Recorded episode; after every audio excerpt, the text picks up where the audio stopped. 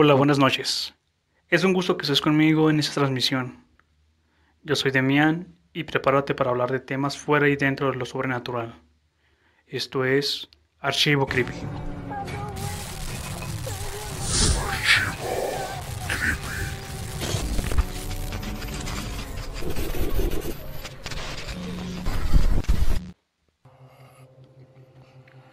Nuevamente buenas noches, es un gusto que te encuentres conmigo en esta nueva emisión.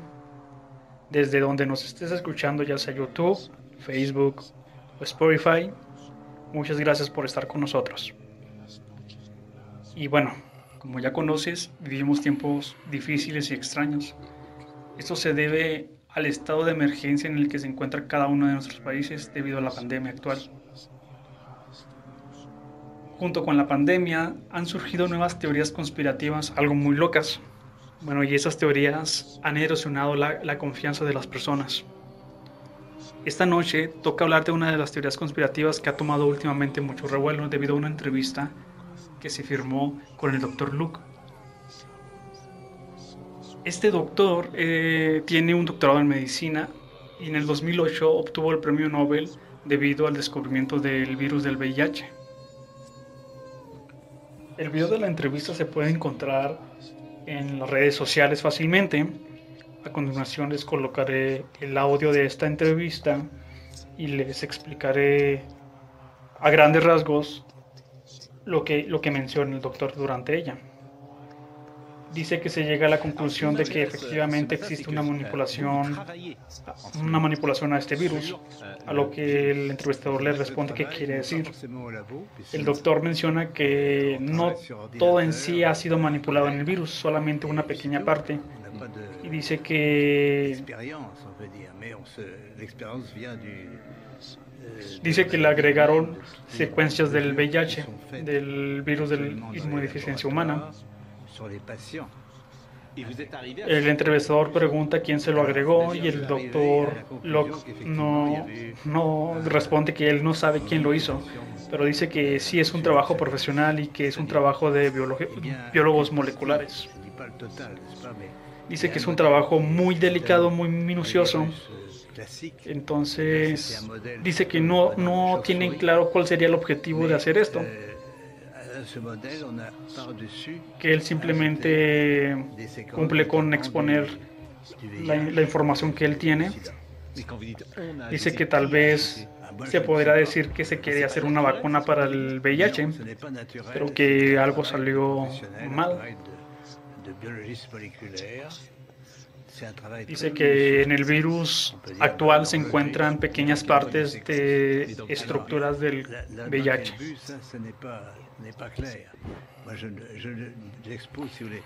Bueno, aquí hablan sobre una secuencia y lo que hay que conocer sobre esto es que cada uno de nosotros tenemos una secuencia biológica.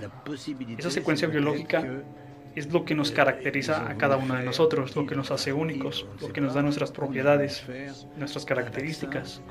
Solamente que en este caso hablamos sobre unas características secuencias del virus.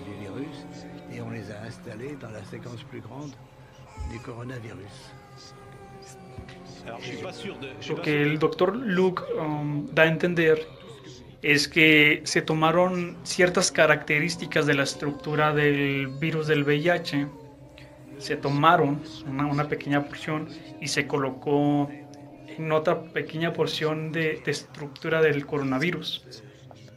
Que también cabe resaltar que el coronavirus es parte de uno de los grupos en los que se clasifican los virus.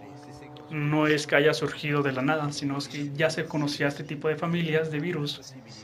Y, es precisamente lo que menciona el doctor Luke que es una manipulación, hubo como un tipo mezcla, por así decirlo. Y pues bueno, en resumen, prácticamente esto dijo el doctor Luke, que como investigador su trabajo es informarnos acerca de los hallazgos durante su investigación. Y ahora le tocó decir a él que durante este estudio del virus actual, el cual provocó eh, la actual pandemia se encontraban características del virus de inmunodeficiencia humana, el virus del VIH, e insinúa que hay una manipulación del virus por parte de mano humana. Pero bueno, en realidad aquí en la entrevista él no confirma que el virus sea un arma biológica, sino que tal vez eh, se buscaba una posible cura para el virus del VIH, que algo salió mal, se pudo haber escapado. Y bien, como ya lo he mencionado, en ningún momento trataré de confirmar o rechazar estas teorías. Eso queda a su criterio, amigos. Lo que sí hay que mencionar es que por favor tomen las debidas medidas de precaución respectivamente de sus países. No crean todo lo que leen, no crean todo lo que escuchan. Hay que informarnos bien ante todo. Desde mi punto de vista, yo creo que una nueva normalidad llegará a nuestra vida cotidiana y tal vez pueda extender nuestra cuarentena. Y esto se podrá deber a diferentes razones. Tal vez puede ser por una recaída, tal vez por un nuevo brote o por alguna otra situación. Y hay que entender que esto va a ser normal porque, repito, se trata de un virus.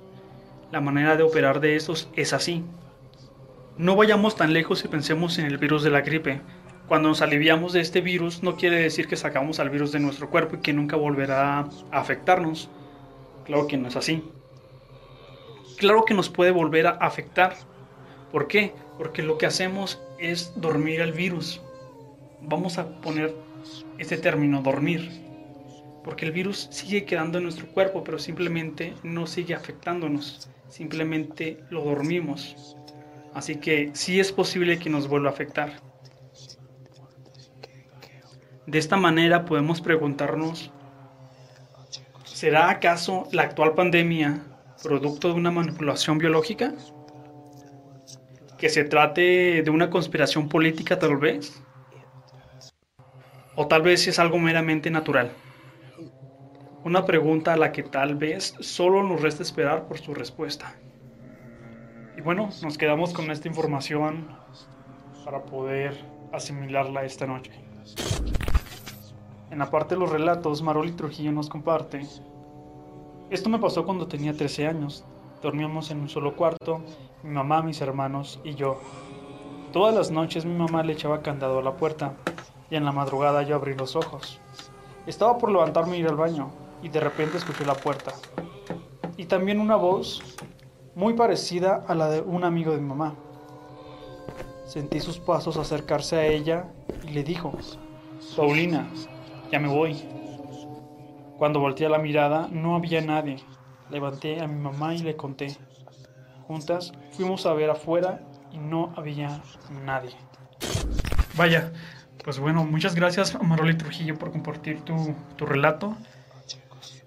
Creo y hablo en general que sería algo extraño y aterrador, cuanto menos escuchar estos ruidos, escuchar voces y al momento de levantarte percatarte que no no hay nada, no hay nadie. Creo que sería algo que nos causaría un poco de miedo.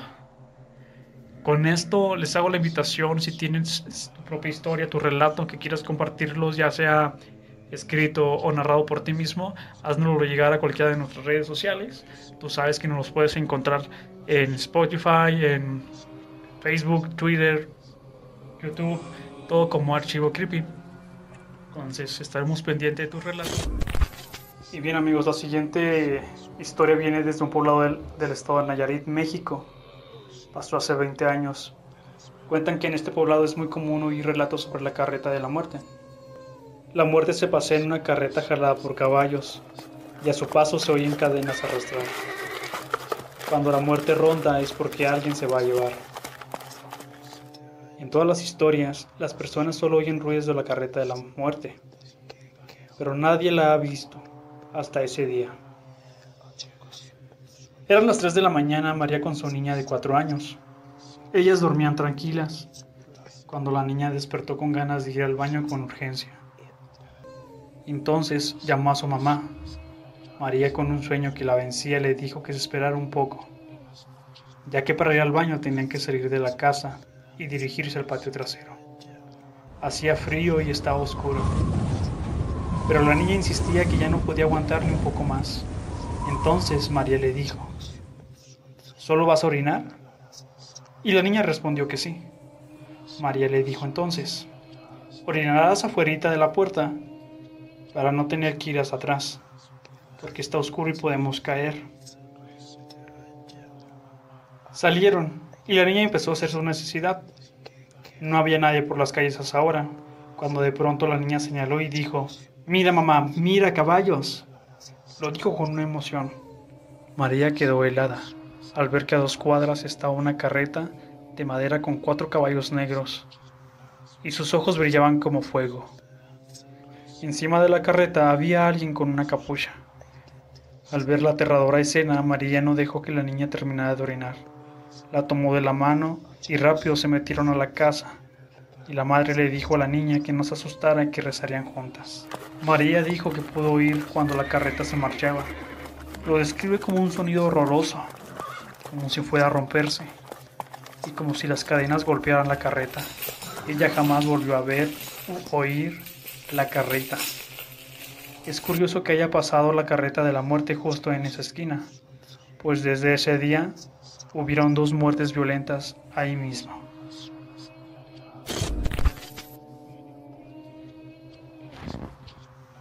Y bien amigos, hasta aquí algunos de los relatos que me han compartido por medio de redes sociales. Recuerda que si tienes algo que compartirnos, puedes buscarnos como Archivo Creepy en cualquiera de las redes sociales. Y pues estaré muy feliz de que nos compartas, ya sea por escrito o por audio, tus relatos.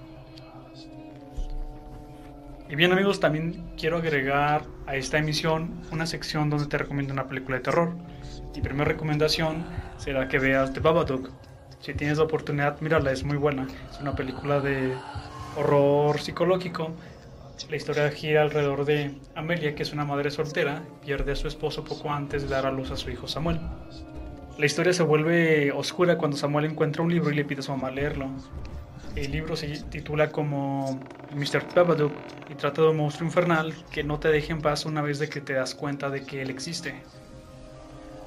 Y a partir de ahí Samuel se convence que de Babadook es un monstruo que acecha a él y a su mamá. Y el final pues no te lo puedo contar, más vale que tú vayas a verla y me digas qué tal te pareció. Y sin más decir, te dejo a continuación con una grabación que se hizo al 911 de una llamada de auxilio. Mm, ya es un video que hemos subido a nuestro canal de YouTube Archivos Creepy. Así que si tienes la oportunidad te invitamos a verlo. Y buenas noches jóvenes, nos estamos viendo en otra emisión. Muchas gracias por estar aquí. Que tengan dulces noches. Hasta luego. Aló, bueno. Venga, por favor, a mi casa. Aló, Aló. Venga a mi casa, por favor. ¿de qué número estás hablando? ¿Ah? ¿De qué número estás hablando? De, de celular. Dame el número, po. 70, Ajá, 30, ajá. 70. ¿Qué te pasa? Es que un hombre está peleando con mi mami. ¿Verdad? ¿Y dónde vive? ¿No hay nadie ahí adulto que te pueda atender? Dame la dirección, dame la dirección. ¿Dónde vivís? ¿Qué colonia? Aquí por, por Tiza. ¿Por dónde? Aquí por, casi por hasta, este, por la escuelita de Altavista. No. Espérese, hijo. ¿Aló? ¿Aló? ¿Aló? Vela, por favor. ¿Aló? Ay, Dios